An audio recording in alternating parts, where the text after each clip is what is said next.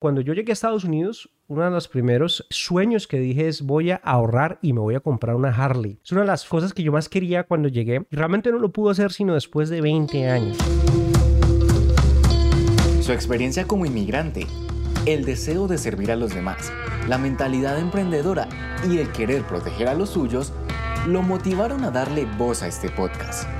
Bienvenidos a El Camino de los Inmigrantes con el abogado Héctor Quiroga. Thank you.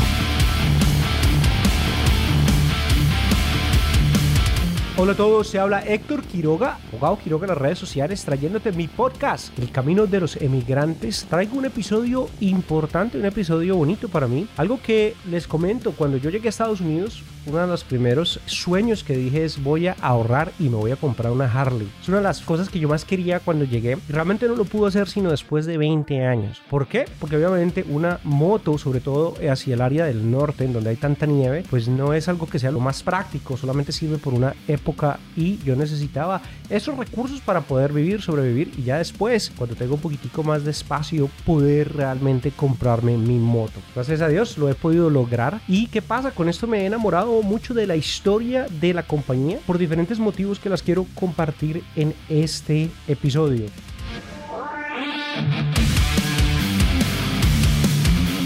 Me encanta la historia de que sean hermanos. Son dos hermanos que hacia 1903, imagínense, en 1903, deciden convertir una bicicleta en una moto. Me imagino que de todas formas es un poquitico más de lo que nosotros vemos que nos inspira, ¿no? O sea, como dos niños, tenía de 20 años, muchachos jóvenes, que dicen, hey, vamos es a ponerle un motor a esto, vamos a buscar la velocidad. Recordemos que ellos no inventan la motocicleta, hay otras personas que ya la habían inventado. Y ya había, en su momento hubo competencia, hubo lo que se llama la Indian Motorcycle, esa motocicleta Indian que fue supremamente famosa y realmente era la que estaba llevándose el mercado en su momento.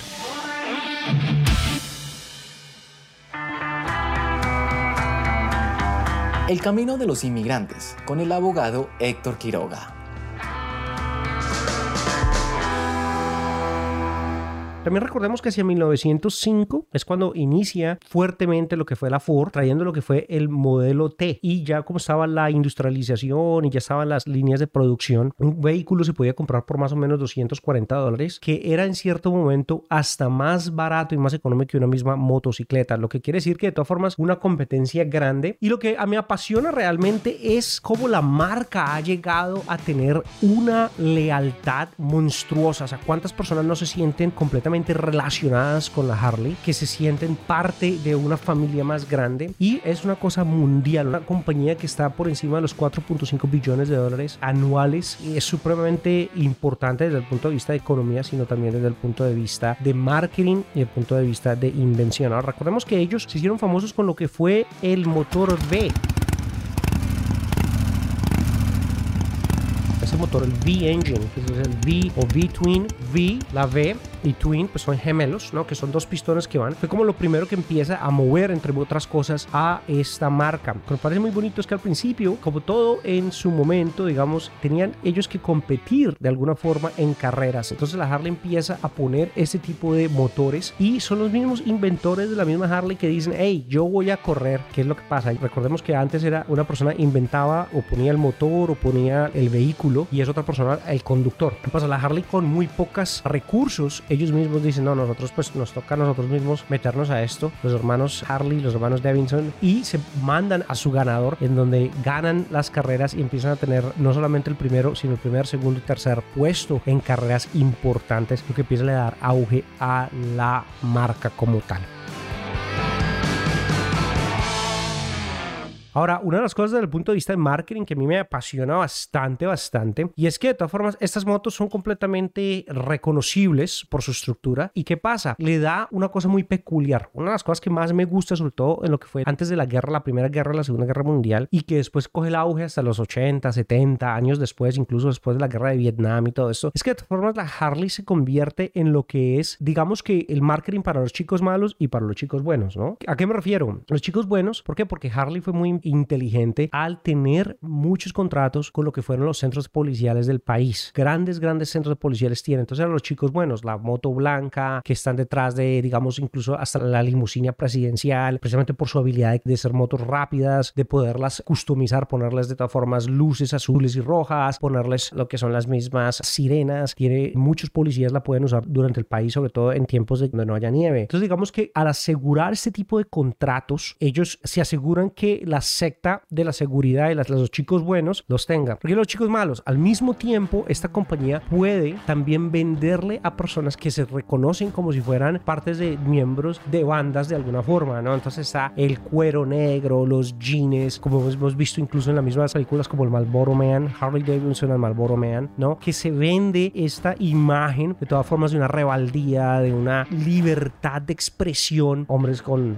barbas, pelo largo, mujeres que también les gusta este tipo de vida, se vende. Entonces, me parece desde el punto de vista de marketing una estrategia supremamente ingeniosa. El solo hecho de que nosotros podamos ver que ellos hayan podido ir a los dos extremos, ¿no? La policía y al mismo tiempo los rebeldes que están en contra de la policía. ¿Qué pasa? Esto le da realmente todo la gasolina para una secta de o estás por un lado o estás por el otro. Y hasta el día de hoy, la Harley es la que está en los centros de policías y la Harley también representa ese sentido de expresión. Ahora, como harlista, a mí siempre me han encantado las motos. El solo hecho de montarse en una moto, sentir el poder del mismo motor, sentir la brisa en la cara, sentir esa libertad. Y una de las cosas que más libera es que cuando estás en una moto tienes que estar muy pendiente de todo. Es decir, tu mente, tu pensamiento, tu concentración tiene que estar en lo que estás haciendo. La velocidad, qué tan rápido vas, para dónde vas. Realmente no tienes tantas distracciones como de pronto las puedes tener en un carro, sobre un carro moderno en los cuales tienes que el GPS, que la música, que hay cámaras alrededor o sensores alrededor que te están diciendo cosas que te están pitando. O sea, te puedes distraer mucho más. En cambio, cuando te montas en una moto, te fuerza realmente a estar en ese momento y al vivir el hoy, ahora, en este momento.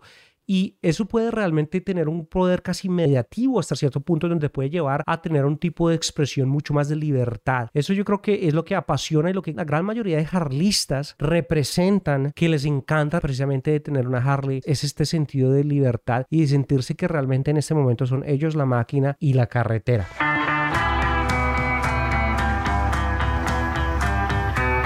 El abogado Héctor Quiroga es el camino de los inmigrantes. Volviendo a sus orígenes, una de las cosas que nosotros tenemos como inmigrantes de aprender de la Harley, yo creo que es eso de tener un norte, un sueño, algo hacia donde nosotros queremos ir y sí o sí querer llegar allí y tener la visión, o sea, la visión de dos muchachos de 20 años que digan, vamos a coger una bicicleta y le vamos a poner un motor y ahí vamos a hacer una compañía y mire lo que es el día de hoy. A mí me parece que a veces nos falta a nosotros esa confianza de decir, bueno, vamos a hacer esta idea mía, la voy a crear, ya sea diseñar ropa, cantar canciones, un grupo de música, montar una empresa de abogados, montar una línea de restaurantes, lo que se nos ocurra, que nosotros aprendamos de este tipo de compañías que nos inspira a realmente tener un sueño y llevarlo a realizar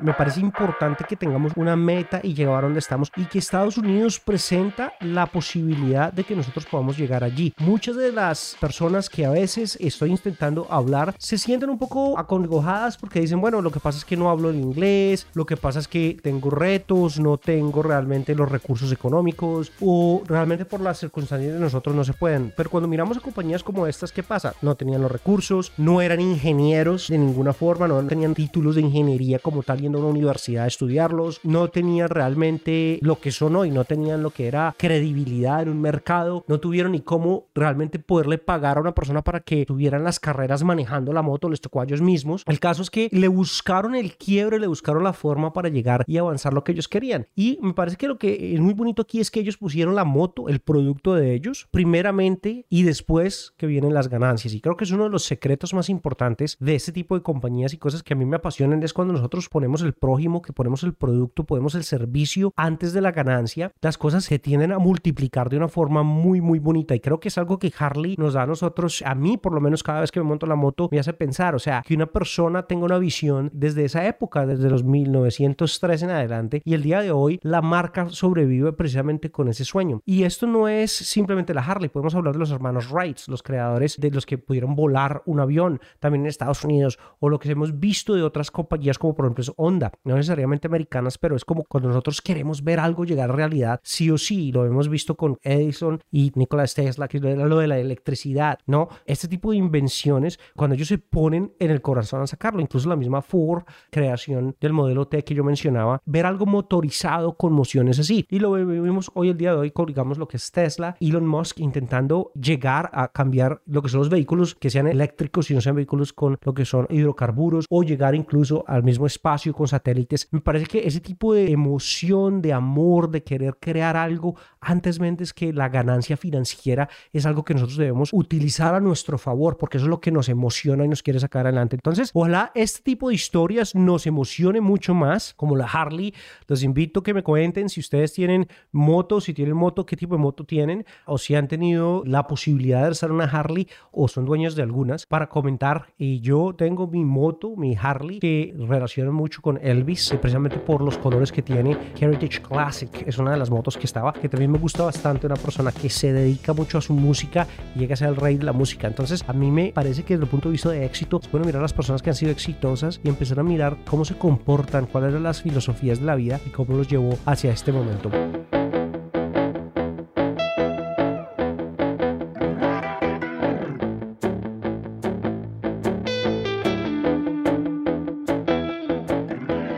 Bueno, espero que también disfrutes tu moto. He podido cumplir mi bonito objetivo de poder comprar una moto en Estados Unidos y poderla manejar en ciertos tiempos del año. ¿Cuáles son tus metas cuando llegaste? Cuéntame tú qué te has querido comprar una vez que estés aquí que dijiste, hey, yo llego allá y si yo trabajo de pronto puedo comprar una casa, puedo comprar un carro. ¿Qué es lo que a ti te inspiró? Algo material. Sabemos que no es lo único, pero también tenemos nosotros la posibilidad de comprar cositas materiales que nos ayudan a nosotros a decir, hey, lo estamos logrando, estamos llegando.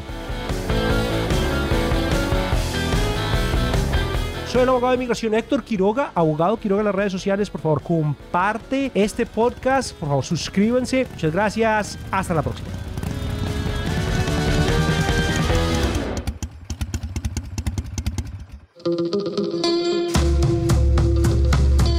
Su experiencia como inmigrante, el deseo de servir a los demás, la mentalidad emprendedora y el querer proteger a los suyos lo motivaron a darle voz a este podcast. Este fue El Camino de los Inmigrantes, con el abogado Héctor Quiroga.